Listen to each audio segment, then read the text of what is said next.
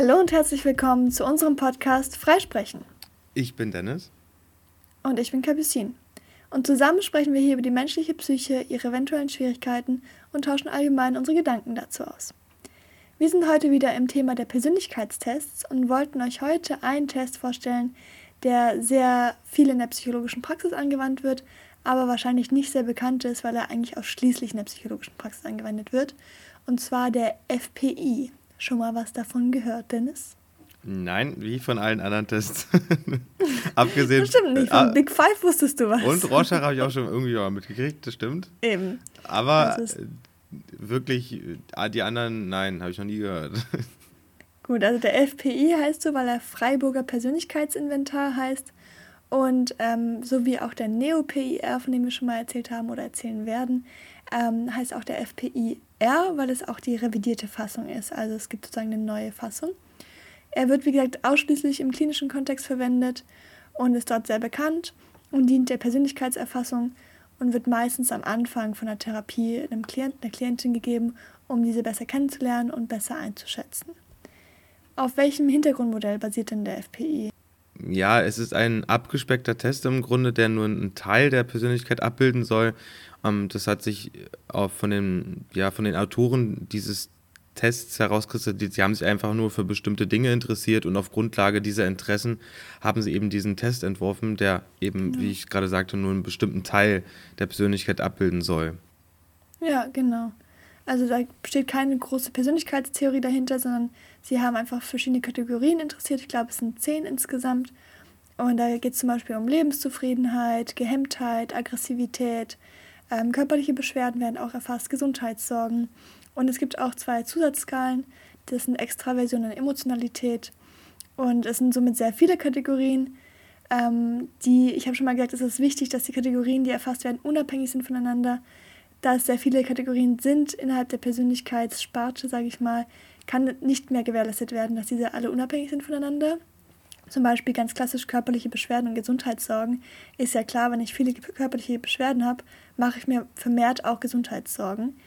Ähm, das ist ein Kritikpunkt an dem Test auf jeden Fall. Mhm. Und dass es eben nicht die gesamte Persönlichkeit erfasst, sondern nur bestimmte Sparten davon.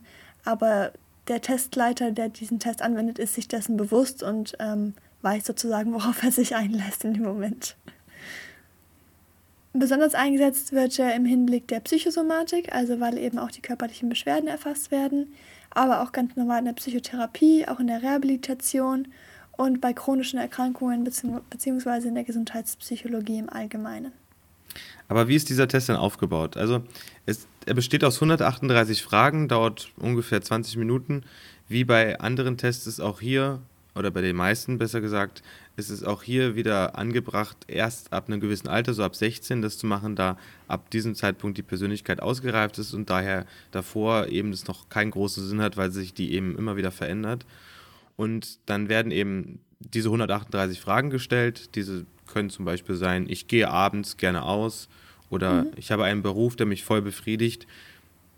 Und so geht es dann weiter, 138 an der Zahl. ähm, der Unterschied zu anderen ähm, ja, Tests ist, dass es da nur ein Ja oder Nein gibt quasi. Ja. Es gibt also, wie im, im, im Verhältnis zur im Big Five, da gibt es jetzt nicht, ähm, dass man sich irgendwie auf der Schwebe von irgendwas befindet, sondern da ist halt ein Extremum auf der einen oder auf der anderen Seite. Genau, also es gibt keine Skala irgendwie, wo man sich dann in der Mitte ankreuzen kann oder eher ja, eher nein, sondern es ist ganz klar stimmt oder stimmt nicht als Antwortmöglichkeit was ähm, den Vorteil hat, dass man nicht diese Tendenz zur Mitte oder Tendenz zu Extremen hat. Also oft tendieren Menschen, wenn sie eine Skala haben, dazu, immer in der Mitte anzukreuzen oder immer Ja, also ganz doll Ja oder ganz doll Nein anzukreuzen und diese Skala, sage ich mal, gar nicht zu nutzen. Aber es ist eben auch der Nachteil, dass diese Skala gar nicht erst genutzt werden kann. Und am Ende, wenn alles ausgefüllt ist, werden alle Fragen-Scores zusammengezählt, die auf eine Kategorie abgezielt haben und daraus wird ein Persönlichkeitsprofil erstellt. In dem sind auch die Mittelbereiche gekennzeichnet, also wo wäre sozusagen der Durchschnitt, sodass man leicht erkennen kann, wenn man äh, über oder unter dem Durchschnitt ist und da sozusagen besonders charakteristisch auffällt.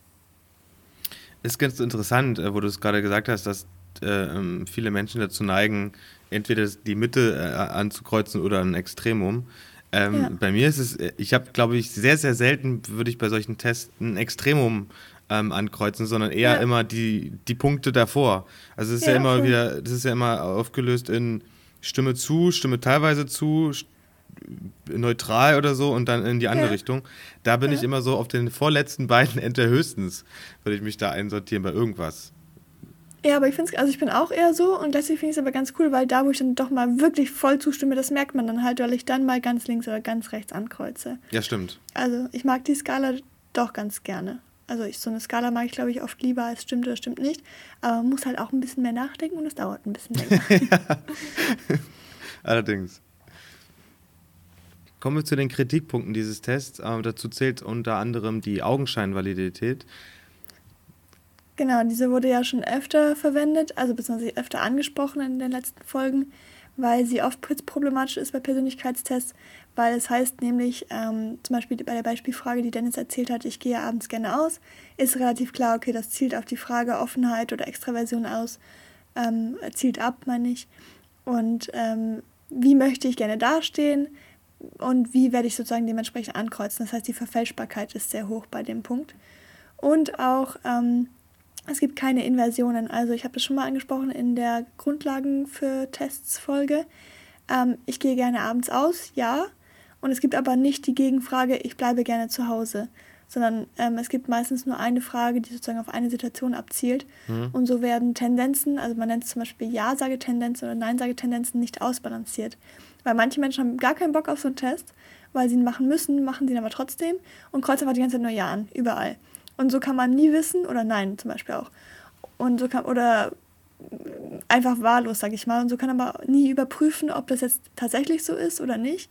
Weil wenn eine Inversion drin wäre und sie dann sozusagen das Konträre dazu ankreuzen würden, dann wüsste man, okay, da stimmt irgendwas nicht, da muss man nochmal ansprechen oder so. Aber das gibt es bei dem Test halt nicht. Hm. Das Gute an diesem Test ist allerdings, dass er sehr kurz ist und damit zumutbar.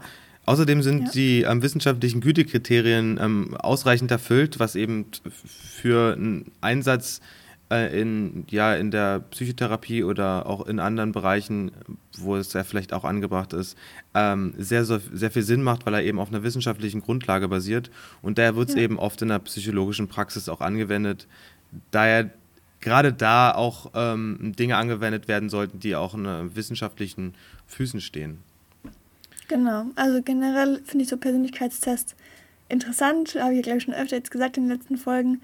Man sollte immer versuchen, nicht zu lange zu grübeln bei den Antworten, aus dem Bauch heraus zu antworten und einfach zu schauen, was ist die erste Intuition, die ich habe, das erste Gefühl.